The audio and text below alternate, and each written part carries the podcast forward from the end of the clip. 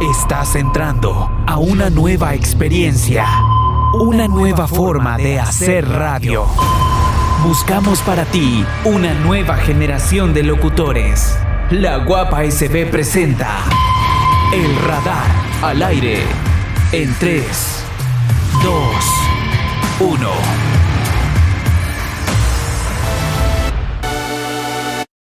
Bienvenidos a un episodio más del podcast El Radar. Mi nombre es Manuel Avelar y soy parte de la generación 35 del Diplomado de Radio y Locución de Corporación TSG y Radio La Guapa SB. Comenzamos. Muy buenas tardes, sean todos bienvenidos. En esta ocasión hablaremos de un tema que hoy en día se ha puesto bastante de moda.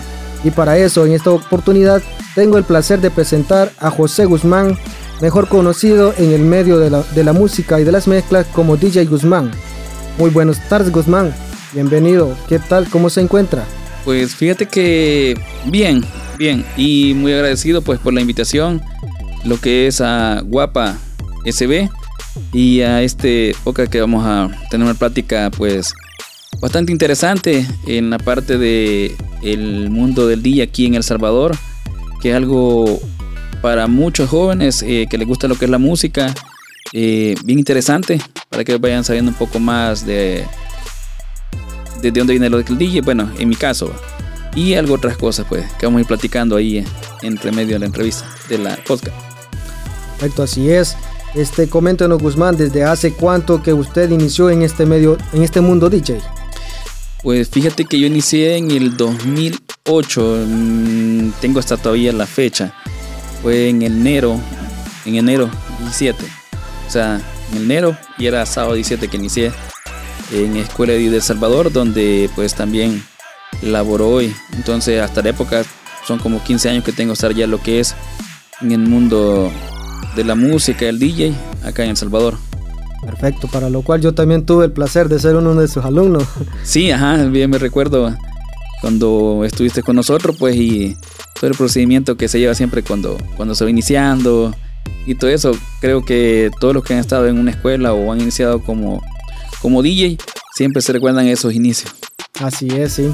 Este, nomás eh, una pregunta, Guzmán, cuéntenos un poco cómo eran las mezclas, cómo se hacía allá cuando usted inició y, y dijo, se le ocurrió la idea y dijo, quiero ser DJ.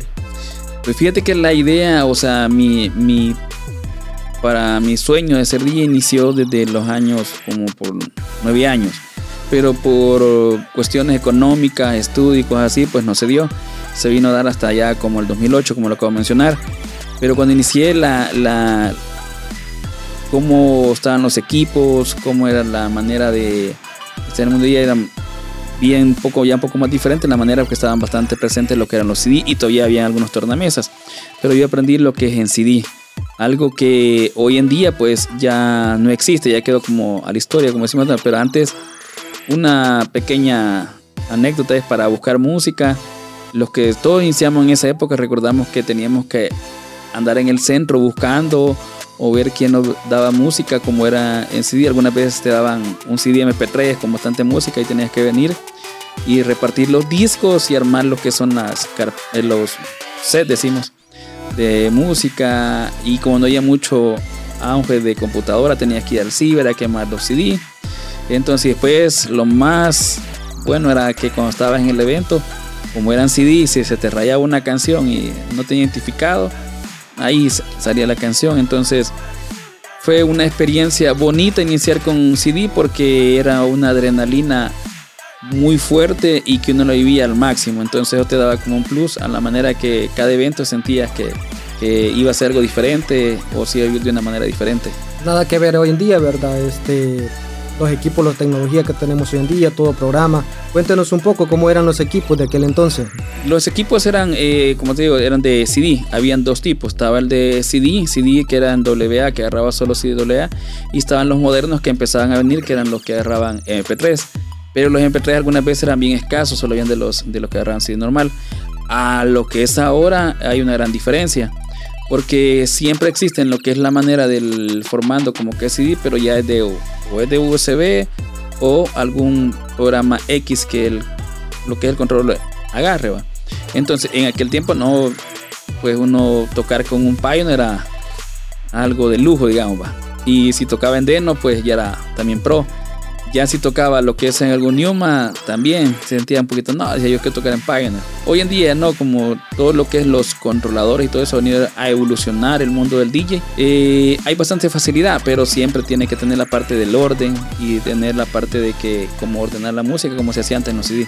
Eh, algunas cosas han cambiado, sí, en la parte de equipo, pero en la esencia del DJ siempre está presente. Bueno, yo tuve la, la dicha, ¿verdad? Y cuando me inscribí, me recuerdo en la escuela, y le dije, ¿verdad? Que este, quería iniciarme en el mundo DJ. Recuerdo yo que yo me, me imaginaba ahí cómo eran los acetatos y eso, ¿verdad? Entonces, eh, al verme y al toparme que eran controladores, cosas más avanzadas en ese momento, yo, ¿qué es esto? ¿verdad? Yo en ese momento, si más no sabía, era apenas de lo que era Virtual DJ, cuando menos una computadora Virtual DJ, y vámonos, decía, para mí eso era ser DJ. Sin embargo, cuando llegué a la escuela yo me di cuenta que, que, que es otro mundo, pues que la tecnología hay que estar siempre uno al tanto, ¿verdad? Eh, con la cuestión de Virtual, la mayoría, pues la mayoría de DJ siempre sabemos que es el programa que el primero que, que tocamos y decimos, bueno, ya soy DJ, ya manejo Virtual, hoy sí soy DJ, pero aparte de eso hay otra parte que diré actualizándose, no es solo eso, como cuando llegaste y recuerda, habían diferentes equipos, y todos querían saltar como pues en los, en los controladores porque los sentían como un poquito más cómodos. Ya cuando salían de los CD, pues casi nadie le, le gustaba. Pero la mayoría, eh, esa transición, pues, eh, del virtual a un equipo o a, o a, trabajar con controlador, se siente. Y como tú como alumno, pues recuerda que sientes esa adrenalina de que decir, no, yo puedo esto. Y ya cuando llega uno y toca al equipo un poco más eh, presencial, ya se siente la, la energía, se siente esa adrenalina. Entonces, es bueno porque cada vez uno va aprendiendo más y en el ámbito del DJ nunca termina de aprender. Bueno, yo por entonces me acuerdo que eh, decía yo, bueno, ¿y ahora cómo utilizo esto? Pues porque me acuerdo que me hablaban ustedes de una maleta de disco. Ajá. Me acuerdo de eso y, y, pues yo decía, bueno, sé que estamos en esta época, ya los, los discos ya quedaron al olvido. Sin embargo, cuando fui a la escuela me di cuenta que hay equipos que tocan discos. Y eso es lo que me gustó al final de, la, de, de cuando yo saqué el diplomado ahí con ustedes, en la escuela de, de, de DJ del Salvador. Lo que me gustó a mí fue más y amé más fue ese equipo. De hecho, los controladores como que sí les daba, pero pues tenía bastante allí, ¿verdad? Que me complicaban. Entonces, él le decía, ¿verdad? Y veo ahora en la actualidad a través de la página de Facebook que ustedes tienen, este, que tienen equipos más avanzados, de hecho, programas incluso. Porque cuando yo me gradué de allí, que salí, este, apenas sí, sí conocía lo que era Cerato Pro y, del, y Cerato Lite, que es el que yo utilizo, por mi equipo que utilizo. Ajá. Sí, lo, lo, lo, que pasa es que recuerda que la, la, María siempre quiere estar en la parte de equipos como que algunos le dicen clásicos o, o que ya pasaron a la historia. Entonces sentir esa adrenalina, porque la, cuando hablamos de la actualidad, pues los programas han hecho un poco más eh, fácil algunas cosas. Entonces muchos alumnos los dicen, hey, ¿cómo habrá sido tocar en, en CD o en tornamesa? Va? Poco a poco va volviendo el tornamesa, pero más en computarizado, no, no, no como tiene que ser. Pero muchos alumnos lo dicen, mire, pero ¿cómo era? O sea, eh, ¿qué experiencias hay? ¿O cómo se vivía tocar con, con eso?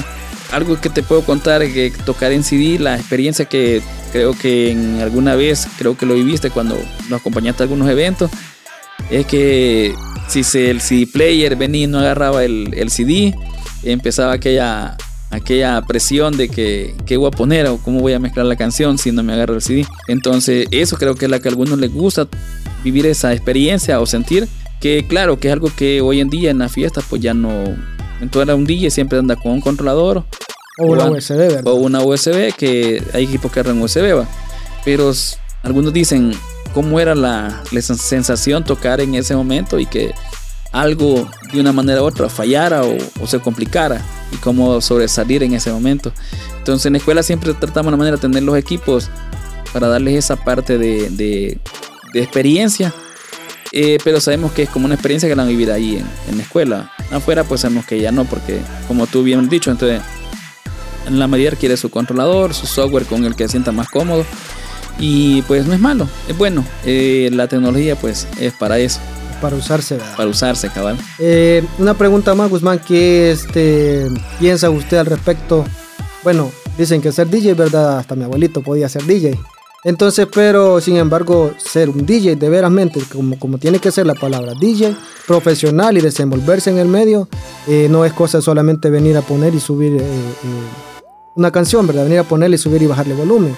¿Qué opina usted de estos DJ que utilizan el sync? Yo nunca he estado en contra de los DJ que utilicen el sync. Son herramientas pues, se han creado para utilizarse. Entonces, cuando una persona dice que hoy cualquiera es DJ, eh, no es así. Entonces yo siempre he dicho que ser DJ tiene algo más. Entonces yo por sí soy DJ. Alguien puede, alguien otro puede, soy DJ. Pero la pregunta, ¿qué es lo que hace la diferencia entre uno a otro? Entonces ahí dentro de la parte que decimos que ese es aquel, como digamos, la presencia, cómo maneja el público. Entonces cualquiera puede ser sí, pero no es solo de manejar el, el controlador o manejar una métrica de música, sino que también cómo tú te ves en el escenario, cómo tú te presentas, tu actitud, tu manera. Y ser profesional encierra muchas cosas. Eh, como le comentamos a nuestros alumnos, este, como comentábamos a, a ti cuando estabas con nosotros, que es algo bien importante. Ser profesional es aquello que nunca hay que ver de menos al, como digamos, competencia o tu compañero que sea DJ ni nunca hay que venir como a hacer una crítica, porque todos tenemos la parte en que seamos este, principiantes o seamos profesionales, como sea, va a haber un, cambio. Entonces ahí se nota quién es profesional. Un profesional nunca te va a criticar. Lo que te va a dar es un consejo, un consejo constructivo. Entonces, eh, a muchos jóvenes decimos, hay errores, sí, siempre hay errores. Eh. Sos profesional, tenés que demostrarlo en muchas facetas. Con tu trabajo, con tu presentación y cómo eres tú como persona. Con tu talento también, ¿verdad? Con talento, cabrón. Este, se me, me acabo, se me acaba de venir a la idea y recuerdo que cuando estábamos allá, este, que yo era alumno en aquel entonces de la escuela, eh, se implementó aquello de lo que era enseñarle a mezclar a, las personas no videntes.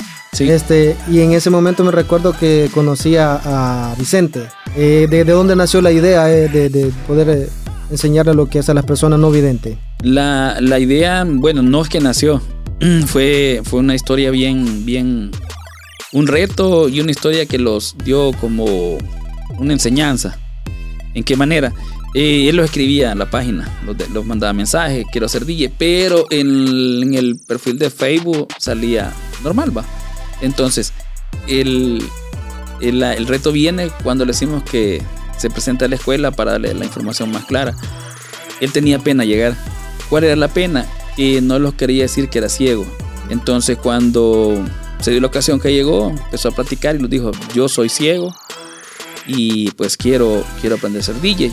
Pero eh, lo que lo dio a aceptar ese reto fue porque él fue a, a un X lugar y le dijeron que no podía. Y es claro, cualquier persona puede decir que un ciego no puede. ¿Por qué? Porque la mayoría tenemos consecuencias que, eh, o sea, tenemos la imaginación que un DJ es en base a la vista. Entonces nosotros mismos no se preocupe, eh, nosotros aceptamos el, el, reto de enseñarle y solo necesitamos pues que esté eh, usted dispuesto. Entonces se habló con él y se le, se le empezó a dar la teoría, la enseñanza y todos decimos gracias a Dios porque nos dio la sabiduría de cómo enseñarle a él. De él vinieron tres días ciegos más. Eh, Vicente fue el, primero, después vino lo que es Miguelito, después vino González y el último que es Edwin, el último que ha venido. Entonces, a usted se le enseñó eh, de una manera que creo que hasta hoy por hoy en El Salvador, pues somos la única escuela que le hemos enseñado a personas discapacitadas de la vista, o sea,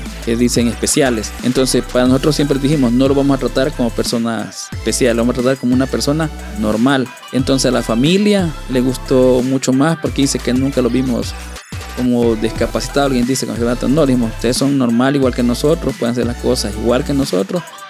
Y pues los alegra porque ellos han salido y han sacado ya eventos.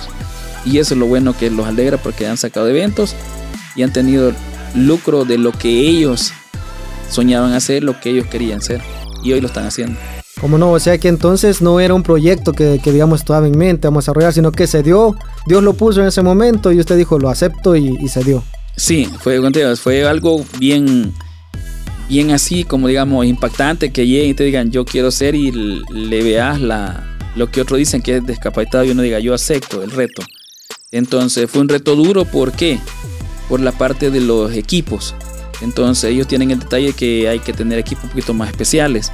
Entonces, pero lo hicimos con el equipo que tenemos y fuimos desarrollando técnicas en base a ellos y en base a cómo ellos teníamos que enseñarles los pasos, cómo es, porque es en base a unos pasos, hasta podemos decir que qué mano hay para qué lado, qué mano para otro lado, así. Entonces fue un reto.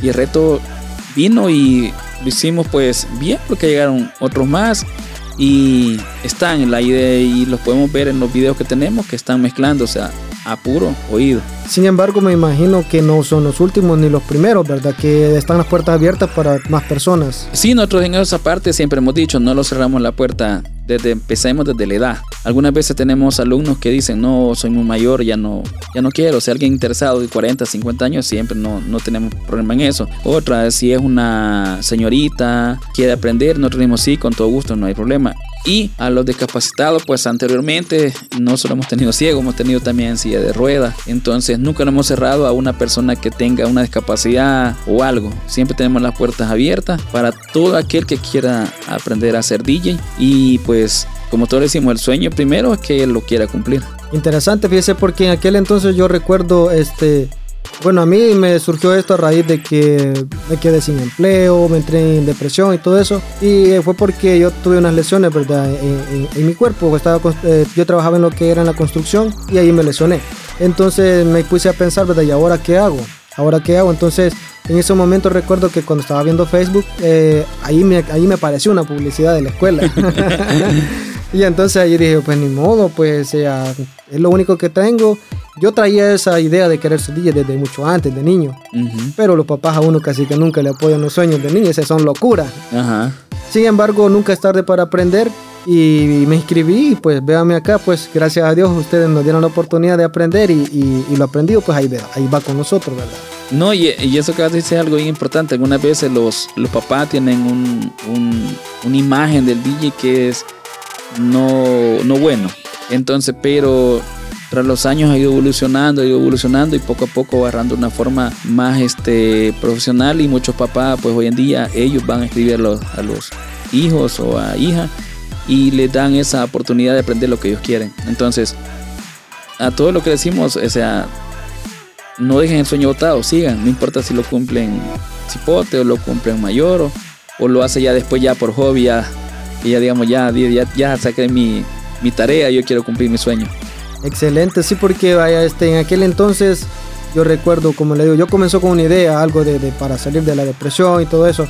Y sin embargo, véame acá, ahora ya con este, como alumno de la, de la guapa, ¿verdad? Ya con un sueño más porque comenzó algo bien sencillo, podría decir alguien así como, y ahora yo me encuentro acá como locutor y futuramente Dios, si Dios lo permite, pues DJ locutor, ¿no? Eso es bien importante lo que hace la guapa, porque siempre he dicho yo, si quieres tener, o sea, quieres ser, eh, tener bastante oportunidad de trabajo, tienes que tener mucho eh, aprendizaje. Y lo que es la parte del DJ y el locutor van de la mano, es algo bien importante lo que es en eso. Entonces, lo que hace la guapa es algo bueno porque no sabemos qué talento está oculto en el mundo de la locución. Y hoy en día lo que necesitamos son locutores que vengan a darle esa frescura a lo que es a la comunicación. Y siempre tiene que ir de la mano del DJ. O sea, siempre ha sido una fusión.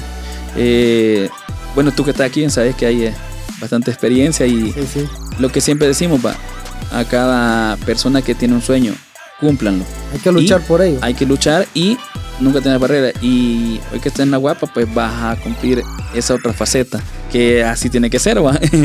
Entonces, y cumplir un sueño más. Y al final, pues tener más conocimiento. Así es. Este, Guzmán, eh, cuénteme un poco. ¿Alguna vez cuando usted iniciaba dijo hasta aquí nomás? ¿Sintió ganas de rendirse? Bueno, al menos le comento porque yo, desde mi punto de vista, cuando fui alumno, eh, por diversas eh, cuestiones, digamos, económicas, a veces de enfermedad y demás cosas, a veces la presión, a veces de querer aprender y que a uno no se le dan las cosas, dice uno, no, yo, yo creo que me voy a salir. Al menos yo, y le soy honesto aquí, tal vez usted no lo sabía porque no se lo comenté en la escuela, pero acá se lo digo, como al tercer mes yo iba a abandonar. Eh, fíjate casi igual, con la diferencia que en mi caso, eh, sí, al tercer mes me pasó una cuestión que, pues, no sé, siempre le pregunto a algunos que qué pasaría si les pasara eso que hicieran ellos, si continuaran. O sea, porque los pongo como una anécdota a los alumnos. Cuando llegué a la escuela empecé a aprender, ¿va? entonces al tercer mes, pues me pasó una situación con, con mis hijos de, de un accidente.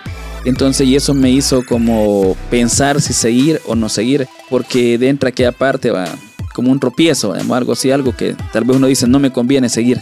Entonces, pero gracias a Dios, pues por, por mi señora, pues continué y me dio aliento a, a seguir con, con, el sueño. Y hoy por hoy, pues esa es la, la, parte que tengo siempre que pongo, que fue como la que, uy, no sigo ya por esto.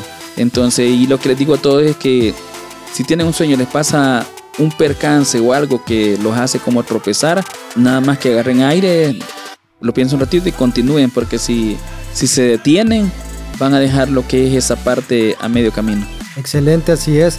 Porque bueno, en esta parte, como usted dice, eh, bastante coincidimos, porque usted dice que también al tercer mes. Sí. lo, lo, mismo me sucedió a mí, ¿verdad? Eh, en el, con la diferencia de que a mí que me motivó y me ha apoyado bastante para poder realizarlo, y de hecho hasta donde me encuentro hoy fue mi novia. Ah, mi novia, futura esposa, si así lo permite. Este, fue ella quien me apoyó bastante y pues aquí estamos, dándole al sueño. Este, y solamente quería hacerle una pregunta, Guzmán. ¿Qué opina usted acerca de los equipos? ¿Son malos? ¿Son, son buenos? Eh, eh, ¿Cuál es su, su perspectiva, digamos, desde de, de su punto de vista? Con los equipos eh, que han ido evolucionando para los DJs, pues no es malo. Yo siempre he dicho que no es malo porque la tecnología ha venido pues a hacerle un poco más fácil algunas cosas. Entonces, si podemos decir es malo, no. Es bueno porque también nos da la libertad de ser más creativos. En el mundo del DJ hay algo que lo que vende es la creatividad. Entonces yo los equipos nunca le he puesto malo, le he puesto siempre eh, bueno. Lo malo es no aprendérselo. Eso es lo que podría decir, que lo malo es no aprendérselo como que se trabajan. Pero de malo no, pues es muy buenísimo que cada vez pues vayan sacando equipos nuevos. Lo único que hay que hacerlo es estudiarlos y para sacarles el, el 100% y que le abone a uno su, su trabajo. Son herramientas. Este, ya en conclusión, Guzmán, y como para ir terminando, ¿qué podría decirnos o qué consejo podría darnos para las futuras generaciones DJ que vienen?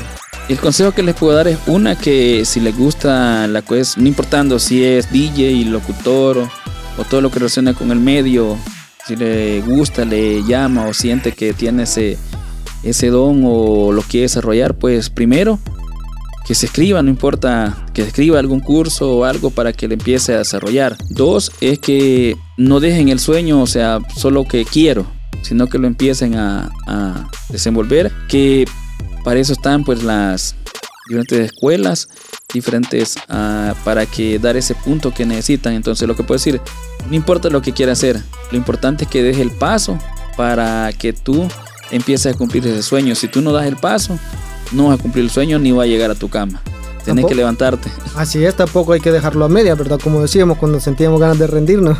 Sí, esa es otra parte que siempre van a haber tropiezos. Bueno, hoy en día hay mucha cuestión cuando alguien desea aprender algo y que se le pueda abonar a las personas que estén con ese sueño de ser DJ. No importa también si es, quiere ser electrónico, no importa. Siempre va a haber un tropiezo, siempre va a haber algo que te, da, que te da como una prueba si es verdad que tanto deseas eso. Puede ser económico, puede ser tal vez laboral, cualquier cosa, no sabemos. Y lo que nada más es eh, levantarse, como todo dice salvadoreño, va a sacudirse y vamos para adelante nuevo para cumplir el sueño que anhelamos. Así es, muchas gracias Guzmán. Para nosotros ha sido un placer como miembro, ¿verdad? Porque me siento miembro de Radio La Guapa SB, de haberlo tenido acá, director de la Escuela de DJ de El Salvador. No, y gracias por la invitación y pues muy agradecido eh, con tu persona por el invitado y también lo que es con La Guapa SB por la invitación que, me hicieron. Y pues bendiciones para todos y que sea el proyecto descubriendo lo que es nuevos talentos en, en el mundo de la comunicación. Agradecido nuevamente, ¿verdad?, con lo que es Radio Guapa SB y Corporación TSG por permitirnos la oportunidad de desarrollar un episodio más del Radar. Hasta la próxima.